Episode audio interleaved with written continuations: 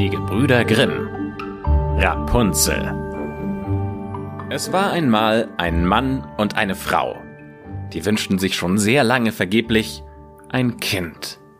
Und endlich machte sich die Frau Hoffnung, der liebe Gott werde ihren Wunsch erfüllen.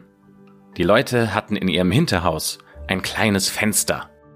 Daraus konnte man in einen prächtigen Garten sehen, der voll der schönsten Blumen und Kräuter stand.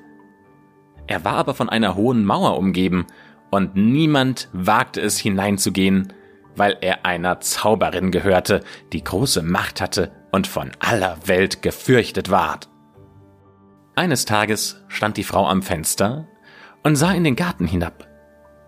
Da erblickte sie ein Beet, das mit den schönsten Rapunzeln bepflanzt war, und sie sahen so frisch und so grün aus, dass sie lüstern ward und das größte Verlangen empfand, von den Rapunzeln zu essen. Das Verlangen nahm jeden Tag zu, und sie wusste, dass sie keine davon bekommen konnte. So fiel sie ganz ab, sah blass und elend aus. Da erschrak der Mann und fragte, Was fehlt dir, liebe Frau? Ach, antwortete sie, wenn ich keine Rapunzeln aus dem Garten hinter unserem Hause zu essen kriege, so sterbe ich. Der Mann hatte sie sehr lieb und dachte, ehe du deine Frau sterben lässt, holst du ihr eine von den Rapunzeln. Es mag kosten, was es will. In der Abenddämmerung also stieg er über die Mauer in den Garten der Zauberin stach in aller Eile eine Handvoll Rapunzeln und brachte sie seiner Frau. Sie machte sich sogleich einen Salat daraus und aß ihn in voller Begierde auf. Sie hatten ihr aber so gut, so gut geschmeckt, dass sie den andern Tag noch dreimal so viel Lust bekam. Sollte sie Ruhe haben, so musste der Mann noch einmal in den Garten steigen. Er machte sich also in der Abenddämmerung wieder hinab. Als er aber die Mauer heraufgeklettert war, erschrak er gewaltig, denn er sah die Zauberin vor sich stehen. Wie kannst du es wagen? sprach sie mit zornigem Blick. In meinen Garten zu steigen und wie ein Dieb mir meine Rapunzeln zu stehlen. Das sollt ihr schlecht bekommen. Ach, antwortete er, lass Gnade vor Recht ergehen. Ich hab mich doch nur aus Not dazu entschlossen. Meine Frau hat eure Rapunzeln aus dem Fenster erblickt, und sie empfindet ein so großes Gelüsten, dass sie sterben würde, wenn sie nicht davon zu essen bekäme. Da ließ die Zauberin in ihrem Zorn nach und sprach zu ihm hm, verhält es sich so, wie du sagst? Dann will ich dir gestatten, Rapunzeln mitzunehmen, so viele wie du willst. Allein, ich mache eine Bedingung. Du musst mir das Kind geben, das deine Frau zur Welt bringen wird. Es soll ihm gut gehen. Und ich will für's sorgen, wie eine Mutter. Der Mann sagte in der Angst alles zu, und als die Frau in die Wochen kam, so erschien zugleich die Zauberin, gab dem Kinde den Namen Rapunzel und nahm es mit sich fort.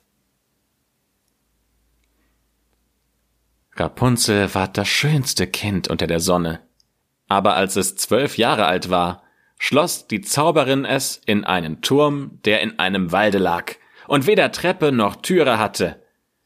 Nur ganz oben war ein kleines Fensterchen. Und wenn die Zauberin hinein wollte, so stellte sie sich hin und rief Rapunzel, Rapunzel, lass mir dein Haar herunter. Oh ja, Rapunzel hatte lange, prächtige Haare, fein wie gesponnenes Gold. Und wenn sie nur die Stimme der Zauberin vernahm, so band sie ihre Zöpfe los wickelte sie um einen Fensterhaken, und dann fielen die Haare zwanzig Ellen tief herunter, und die Zauberin stieg daran hinauf. Nach ein paar Jahren trug es sich zu, dass der Sohn des Königs durch den Wald ritt und an dem Turm vorüberkam. Da hörte er einen Gesang, der war so lieblich, dass er stillhielt und horchte. Das war Rapunzel, die in ihrer Einsamkeit sich die Zeit vertrieb, ihre süße Stimme erschallen zu lassen. Der Königssohn wollte zu ihr hinaufsteigen und suchte nach einer Türe des Turms, aber es war keine zu finden. Da ritt er heim, doch der Gesang hatte ihm so sehr das Herz gerührt, dass er jeden Tag hinaus in den Wald ging und zuhörte. Als er einmal so hinter einem Baum stand, sah er, dass eine Zauberin herankam und hörte, wie sie hinaufrief. Rapunzel! Rapunzel! Lass dein Haar herunter! Da ließ Rapunzel die Haarflechten herab, und die Zauberin stieg zu ihr hinauf. Und der Prinz dachte, ist das die Leiter, auf welche man hinaufkommt? So will ich auch einmal mein Glück versuchen. Und am folgenden Tage, als es anfing dunkel zu werden, ging er zu dem Turme und rief Rapunzel, Rapunzel, lass dein Haar herunter. Alsbald fielen die Haare herab, und der Königssohn stieg hinauf. Anfangs erschrak Rapunzel gewaltig, als ein Mann zu ihr hereinkam, wie ihre Augen einen noch nie erblickt hatten. Doch der Königssohn fing ganz freundlich an, mit ihr zu reden und erzählte ihr, dass von ihrem Gesang sein Herz sehr bewegt worden sei und dass es ihm keine Ruhe gelassen hatte und er sie selbst habe sehen müssen. Da verlor Rapunzel ihre Angst. Und als er sie fragte, ob sie ihn zum Mann nehmen möchte, und sie sah, dass er jung und schön war, so dachte sie, der wird mich lieber haben als die alte Frau Guttel, und sagte ja und legte ihre Hand in seine Hand. Ich will gerne mit dir gehen, aber ich weiß nicht, wie ich herabkommen kann.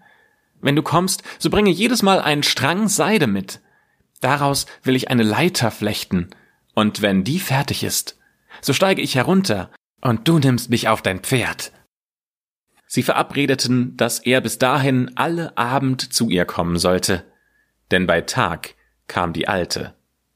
Die Zauberin merkte auch nichts davon, bis auf einmal Rapunzel anfing und zu ihr sagte Sag mir doch, Frau Guttel, wie kommt es nur? Du bist so viel schwerer heraufzuziehen als der junge Königssohn. Der ist in einem Augenblick bei mir. Ach, du gottloses Kind, rief die Zauberin. Was muss ich von dir hören?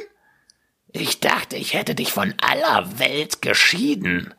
Und du hast mich doch betrogen. In ihrem Zorne packte sie die schönen Haare der Rapunzel schlug sie ein paar Mal um ihre linke Hand, griff eine Schere mit der rechten und ritsch, ratsch waren sie abgeschnitten. Und die schönen Flechten lagen auf der Erde.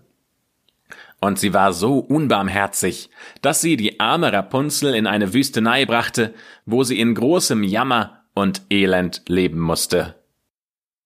Am selben Tag aber, wo sie Rapunzel verstoßen hatte, machte abends die Zauberin die abgeschnittenen Flechten oben am Fensterhaken fest, und als der Königssohn kam und rief Rapunzel.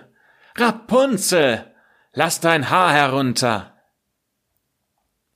So ließ sie die Haare hinab. Der Königssohn stieg hinauf, aber er fand oben nicht seine liebste Rapunzel, sondern die Zauberin, die ihn mit bösen und giftigen Blicken ansah. rief sie höhnisch. Du willst die Frau Liebste holen. Aber der schöne Vogel sitzt nicht mehr im Nest und singt auch nicht mehr. Die Katze hat ihn geholt. Und sie wird auch dir noch die Augen auskratzen. Für dich ist Rapunzel verloren. Du wirst sie nie wieder erblicken.